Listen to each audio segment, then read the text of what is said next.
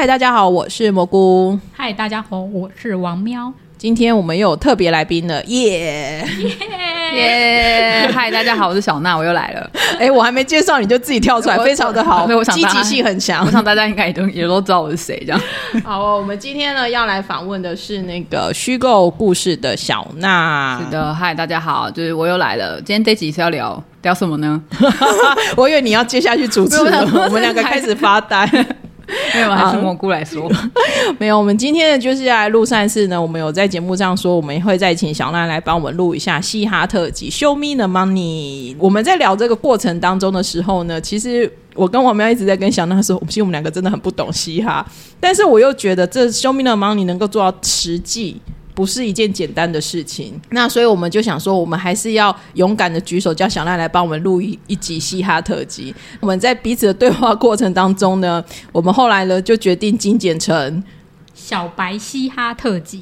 对对对，今天所有的都是以就是新手相为主的内容，所以大家就是如果是你超超级资深的嘻哈粉或超级资深的修蜜粉，千万不要太计较。对，今天这集是新手相，但我我希望就是不懂嘻哈的人来听，就是小白嘻哈特辑，因为就是大家可能会对于说就是歌曲流行歌曲到底是怎么样，就是大家会讲哦，嘻哈好像有一层距离，但我很希望就是。这一集可以让就是所有的小白嘻哈可以就是很开心的听收听这一集。应该是说，我觉得嘻哈，如果你喜欢韩乐的话，或者是韩国的 K-pop 的话，rap 这件事情其实一点都不特别。因为很，我曾经入坑韩乐的时候，我认为哦，每首韩乐都要 rap 啊。对，因为其实就是嘻哈的元素很早很早就被就被徐太志与孩子们带进韩国流行音乐圈了。所以就是你们应该大家在早期像可能 H O T 的时候，就多少都会觉得哦，歌里面就是要有一个饶舌啊，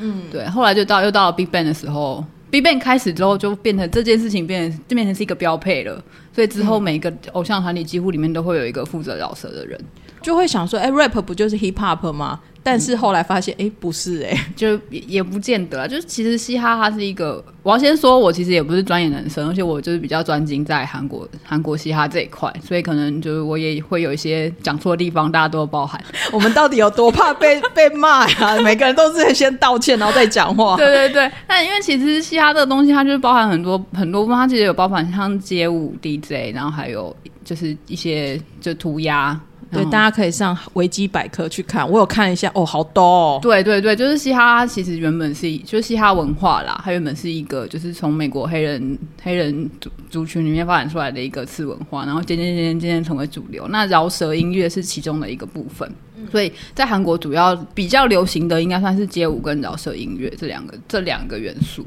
我记得我是有看到嘻哈里面它有一个类别叫做 pop。Pop 嘻哈就是比较是流行乐的嘻哈，嗯，我觉得我好像就是比较是听那一种的族群。大概有时候是你不觉得你在听嘻哈，就是在韩乐里面你不认为你在听嘻哈，但其实你已经进到嘻哈的世界里了。就是要怎么讲啊？就是流行这个东西，它就是当然，因为它是流行，就是以一般大众为主啊，所以它当然会做的比较能够让一般大众接受。可是你要这个东西对很哈扣的粉丝来说，它就不是嘻哈。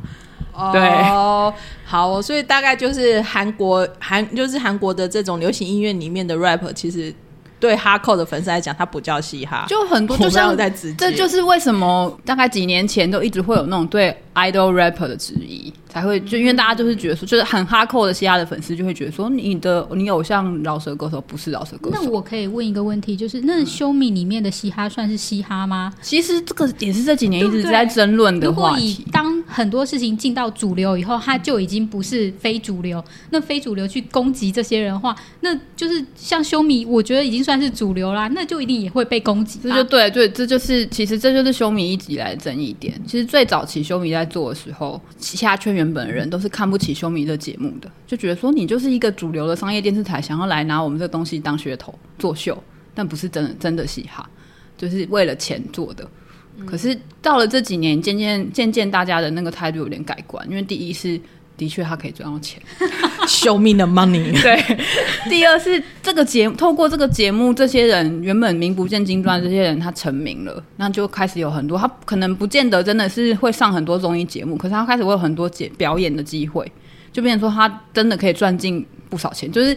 大家最重要，就是虽然说就是面面包很重，那个梦想很重要，但面包也很重要。我们都很务实。对，然后我想要问一下，就是、呃，小娜是怎么开始接触嘻哈的，或者是你是怎么入坑《Show Me the Money》这个大坑的？这个就要从当年我还是一个懵懂无知的孩子开始说起。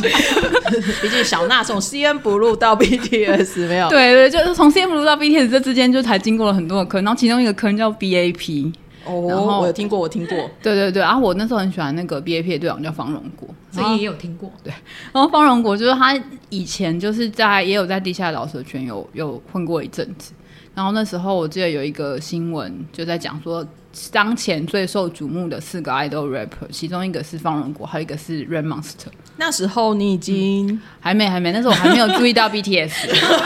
我们要知道那个先后顺序。对对对，那时候还就是一就是一心就是放在方荣国身上这样，然后就是非常深入的挖掘，就是挖掘他的背景，然后就发现哦，他是一个很喜欢饶舌的人。然后，所以我就想说，哦所以这个到底是什么东西？我就来看看。然后之后，就是我又那时候 BTS 第一次来台湾的时候，他们有接受那个 KK Bus 的访问。然后，因为他们有一首歌叫做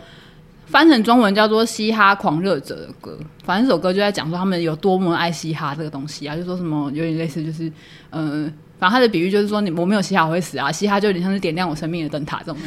对因为我记得他们 BTS 就是嘻哈，也要以嘻哈少年团出道，呃，对，然后开始对对对，没错。然后所以就是后来就是我就看那时候 KK Bus 就问他们一个问题，就说你们有这样的一首歌，那嘻哈对你们来说是什么？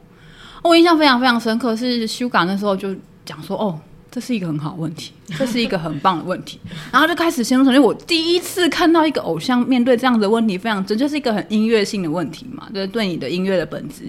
提出疑问这样子，然后他就很认真在思考，很认真在回答这个问题，我觉得印象超深刻。于是我就开始就飒飒了嘛。也没有，那时候还没有上。那时候我还一度就是曾经问过我朋友说，所以 Suga 到底在红什么？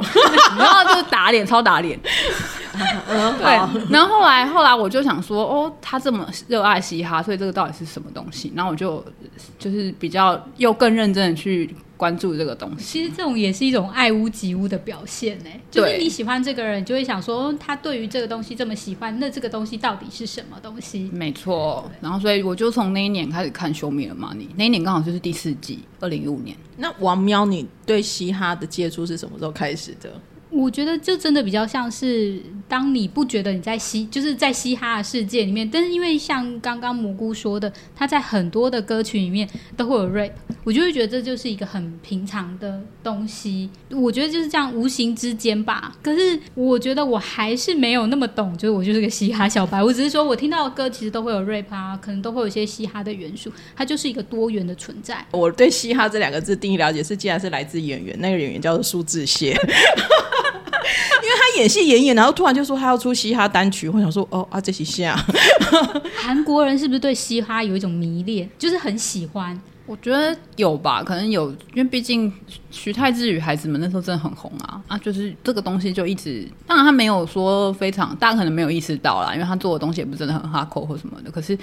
一定大家都会被影响，毕竟徐太志那时候被称为文化大统领，所以大家一定都是非常非常有受到他的影响。小娜可以大概跟我们分享，呃，或者是解析一下，就是嘻哈到底是在讲什么啊？我觉得它很主要的两个元素，就嘻哈音乐啦，音乐部分的话，就是有点是批判跟自我表述，是它两个很重要的元素。批判就是比如说，因为感觉嘻哈很多重点在歌词，对对对，因为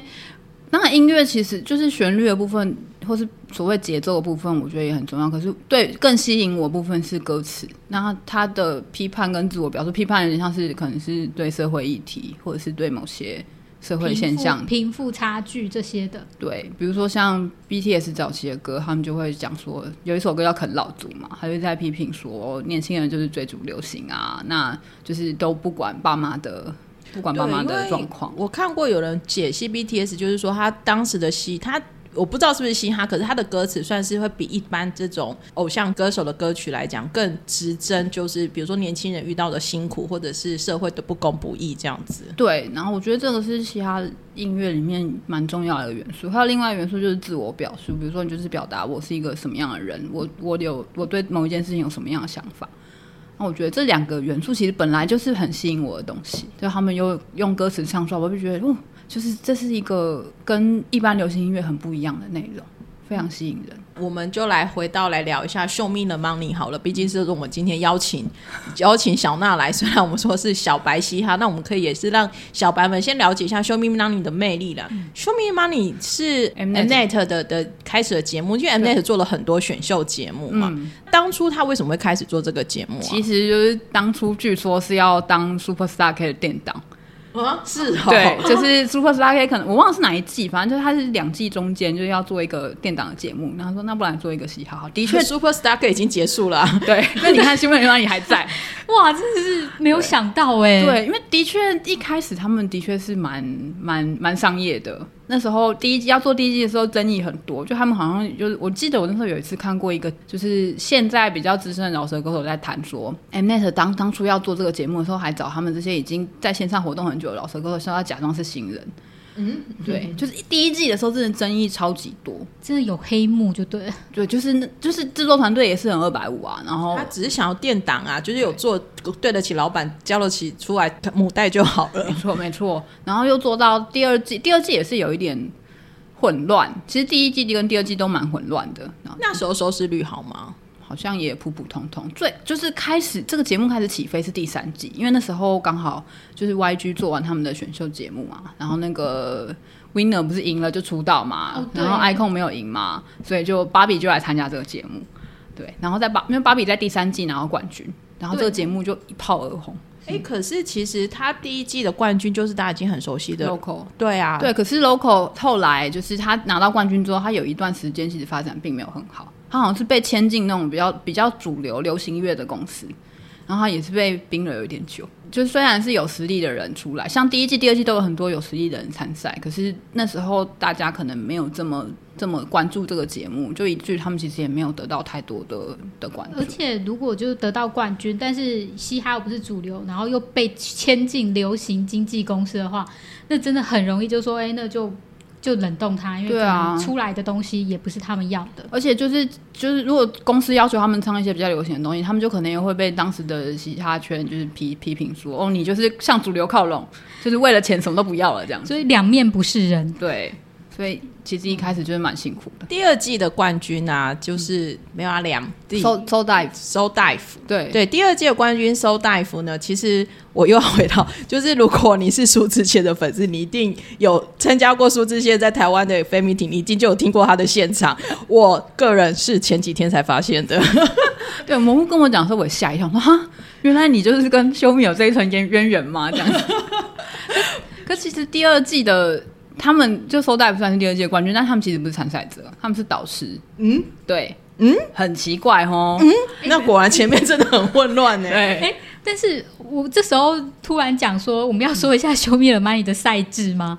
没有了，不用不用，其实不用讲赛制啊，就是因为第二，因为前面其实赛制每一季都不一对啊，样。赛制每季都有点改，因为他其实前面两季都还在摸索，所以第二季的时候他就是有一点不知道为什么比到一半，突然就说那导师也下去比，然后于是导师就跟着下去比，然后导师就获得优胜。太没，有制度了吧？对。就是有点像是新耳根，然后突然坐在台上的那那七位评审，然后再下去也唱歌。对对，就很像是金额 gay，然后你就跟说说，我、可能让李先基老师也来唱一下，比一下这样，然后李先基老师获得冠军，就这个感觉，等一下，这种感觉真的很荒谬。对，就觉得他在干嘛哦？对，就会所以其实前面真的蛮混乱，然后到第三季芭比获得了冠军之后，就其实节目也就是吸引了很多观众，因为毕竟芭比就是前面才有一个选秀节目嘛，他又是准备要以偶像身份出道的人，这就吸引了很多关注。然后到了第四季，超多偶像参赛，嗯，对我有看到历史，我们有做功课，看到谁说超多偶像参，所以好像是第四季之后才开始更多粉丝知道他们，对，知道这节目。嗯，第四季开始有越来越多人看，再加上第四季有像有 Bix 的 Lobby，然后就好像大家也知道 Winner 的 Mino 嘛，然后那个制作人是 Block B 的 Stico，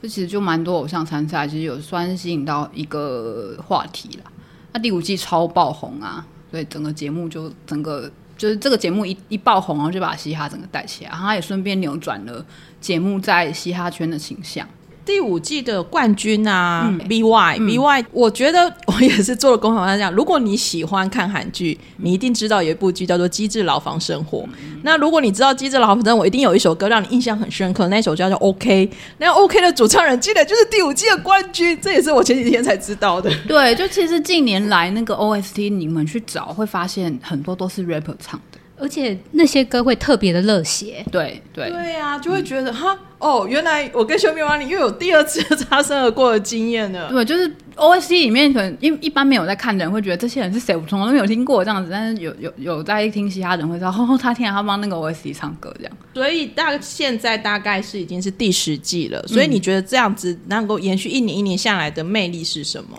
我觉得其实它中间也是有一点起伏，像其实第五季到高峰嘛，第六季其实也还算不错，虽然有一些节目以外的争议，那六七都还算可以，可第八季超难看，所以整个节目收视率跌下谷底。对，第第八季难看是公认的，不是我乱讲，是公认的难看。这样，就是第八季有点沉寂了第二季的感觉，就有点不知道在干嘛。那是制作人有换还是有什么？你觉得是什么因素？我觉得其实制作团队就是做了八季，他也想要做八年，他也想要有一些改变，所以他就有点是就改了赛制。因为以往的修米都是四组四组人比赛，就是他会请邀请四组制作人，然后就分成就把参赛者分成四队，然后慢慢慢慢比，让比上去这样子。可是第八季他就只分了两队，然后就变成两队的人就有点。都很多嘛，他就变成一直好像一直，你就觉得好像一直在预赛，怎么一直一直就是人都还没有淘汰，人一直很多这样子。嗯，因为选秀节目就是他会慢慢的筛掉筛掉，然后到最后几个赛制就会出现就是焦点的人物。对，嗯，然后可是第八季就是一直，你就觉得好像一直没有一个很焦点的几个人出现，然后当然是有啦，可是就是会其他的，你就会觉得好像很模糊。然后再加上，其实那一年也有别人在做嘻哈，类似嘻哈的这种选秀节目，所以就算是有点分散掉那个观众。那其实还不错啊，第九季又爬上来了。对，就是我觉得其实这节目也没有说它一直就这样成功下去，还是一直有一个，它是其实是有一个起伏的，就是到第九季又爬上，然后第十季今年又打热。我觉得能够说做十年，其实一方面也是因为这个节目确实是有吸引到一些很始终的粉丝，然后他也的确对韩国的嘻哈文化造成一些影响，就变成你要轻易结束，好像也有点困难。这是什么？因为金主爸爸是愿意投资的话，就会一直持续持续做下去。对，我觉得它算是介绍嘻哈音乐的一个还蛮主流的节目了。对，就其实像对我来说，就是我我我。也没有办法花很多很多时间，完全一直去深入挖掘韩国嘻哈圈。所以对我来说，就《修米老板》这个节目，就是我每一年看哦，今年流行什么，然后今年有谁，哪个是值得关注的人，会透过这个节目去看。因为身为一个小白啊，小白嘻哈的我来说，就是其实哦，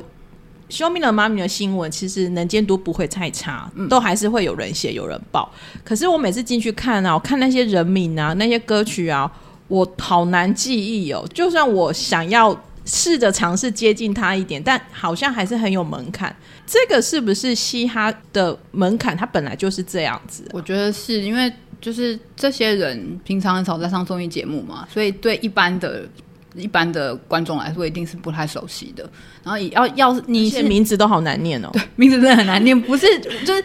即便是长期在听的人，也都不见得能念得对哦。所以就是这很像，哎，这很 像那种 L V 或什么，就是你知道，就是我都念 Costco，对对对对对，IKEA 我都念 IKEA 这种感觉，对，就是没有人念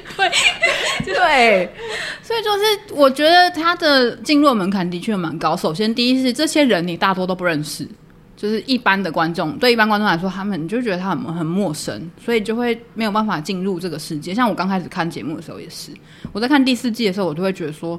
我那时候我真的必须要老实承认，我那时候就是只认得 Zico 跟 J Park 两个人，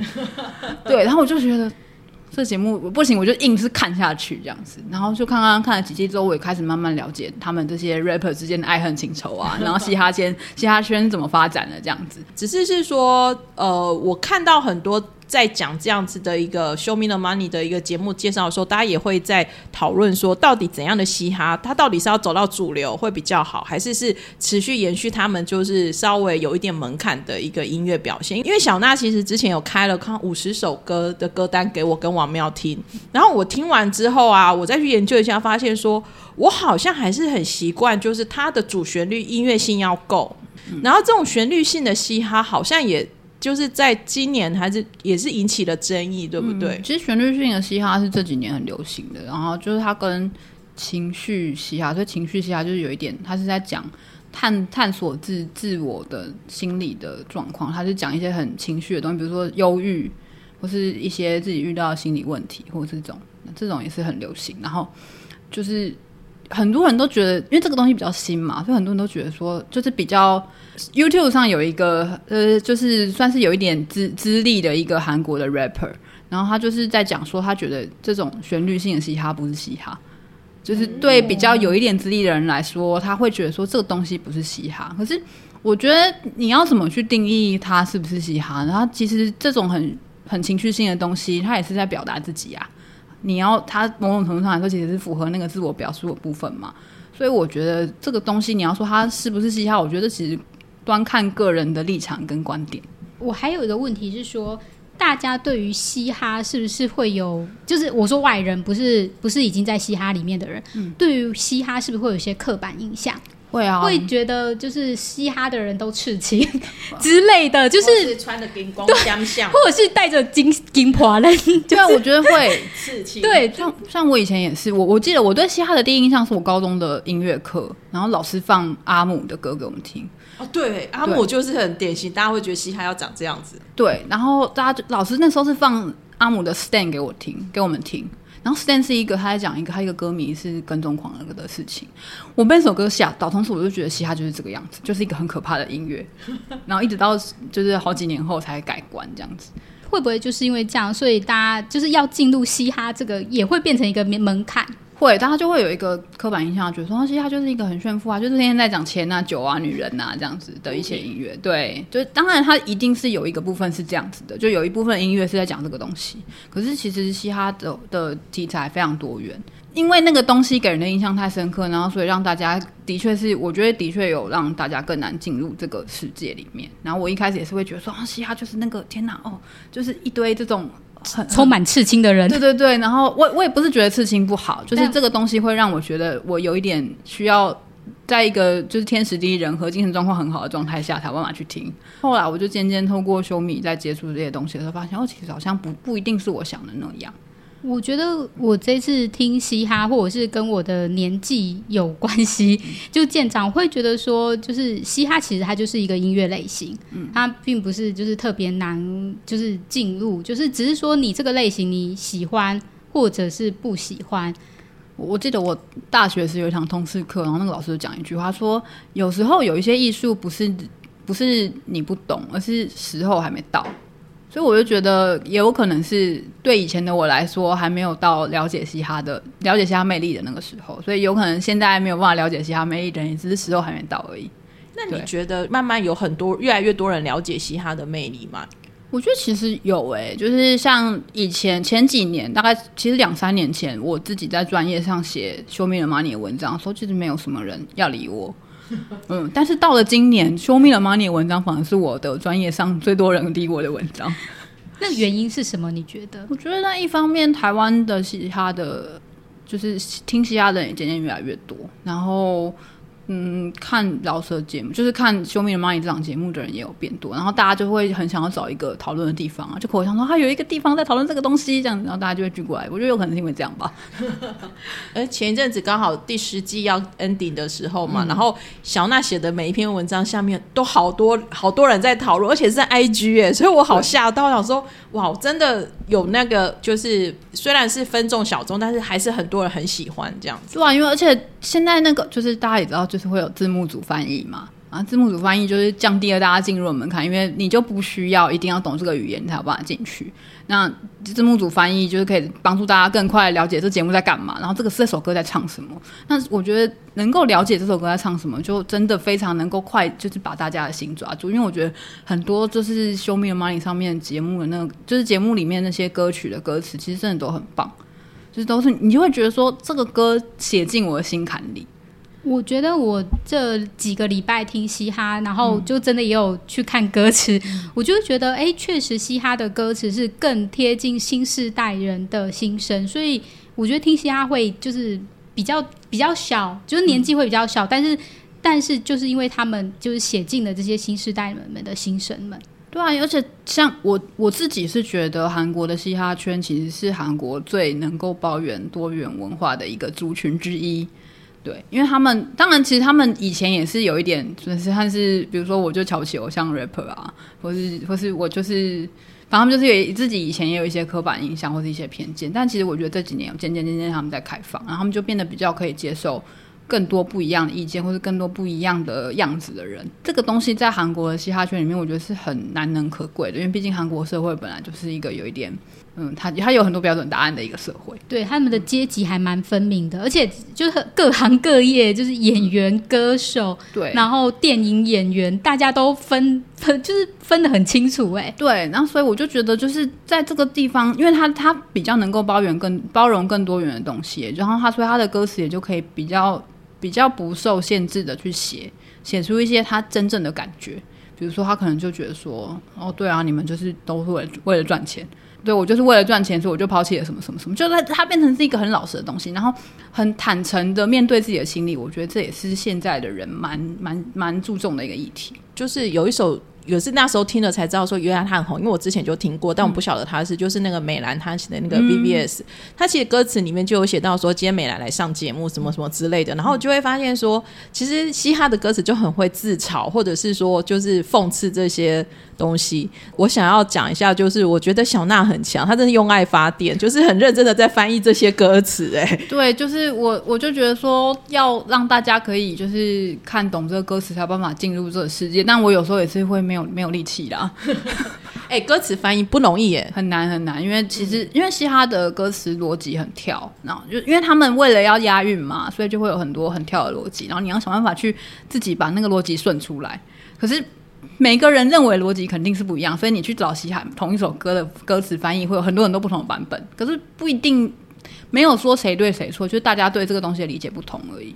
而且他有时候还会说，就是这个事件哪个事件，然后如果你不了解这个事件，你就不知道他在 diss 这件事情。没错，所以我就觉得这个其实算是一个进入的门槛，就是你要了解他们那之间的爱恨情仇，或是你要了解这个圈子的发展，你才有办法知道说他这个东西在讲什么，才有办法进入他这个里面，才有办法看得开心。就没想到看一个嘻哈节目，或是懂一首嘻哈歌，还要突突然做很多功课的感觉。可是这也就是会让你吸引你越陷越深的原因之一，因为你为了想要了解这个东西，你就会去挖，去挖，就发现哦，这个其实是很有魅力的东西。毕竟我们都是嘻哈小白，所以其实我们如果要看《Show Me the Money》的话，小娜有没有推荐我们先从哪一季开始看？我觉得如果你是小白，第九或第十季都可以吧，因为我觉得第十第十季应该会更好，因为第十季其实它很很流行，就是它因为其实第十季的副标题叫做《The Original》。所以大家就会对他有个期待，是要回归到最原始的嘻哈、最原本的嘻哈。可是实际上第十季并没有，第十季就是像他们的音源任务，就是做了做了那个四首都是做旋律饶舌，然后所以大家就会觉得，就是一些很哈扣的粉丝就会觉得说这在干嘛？这不是我期待的 Original 啊！我期待 Original 不是这样。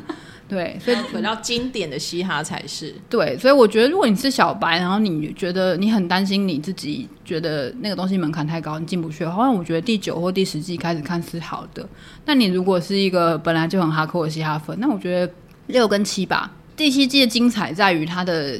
就参赛者阵容都超强，非常整齐的参赛者的就参赛者的实力都非常整齐，然后就是制作人也是非常厉害的一群制作人。然后第七季非常真的非常紧张，第六季也是那个阵容也是制作人阵容也是非常了不起，所以我觉得如果你是哈克的粉丝就六七，然后如果是嘻哈小白就九跟十，嗯，第八季可以跳过，好收到。哎，不过我觉得在最后，我觉得我想要聊一下 J Park，哎，嗯，因为我一般人会比较知道 J Park 啊，因为他是 Two PM 出身，所以他在经营这家公司，其实我的人见度就会比较高，是这样子吗？嗯，其实一开也是因为他的公司开始发展这几年，就是嘻哈开始跃上韩国主流音乐的这几年，所以大家会对这个公司非常的熟悉。现在台面上很红的一些音乐人都是他公司的人嘛，但其实在他之前还有很多其他的厂牌，就是像嘻哈很经典厂牌 E 就是 e l i n e n a i r 是一个嘻哈的，就是韩国嘻哈的传奇厂牌。原本 J Park 其实要加入那里，他想要加入，可是那个那个公司的老板说，我们公司容不下你，就是觉得说他来加入我们公司太可惜了，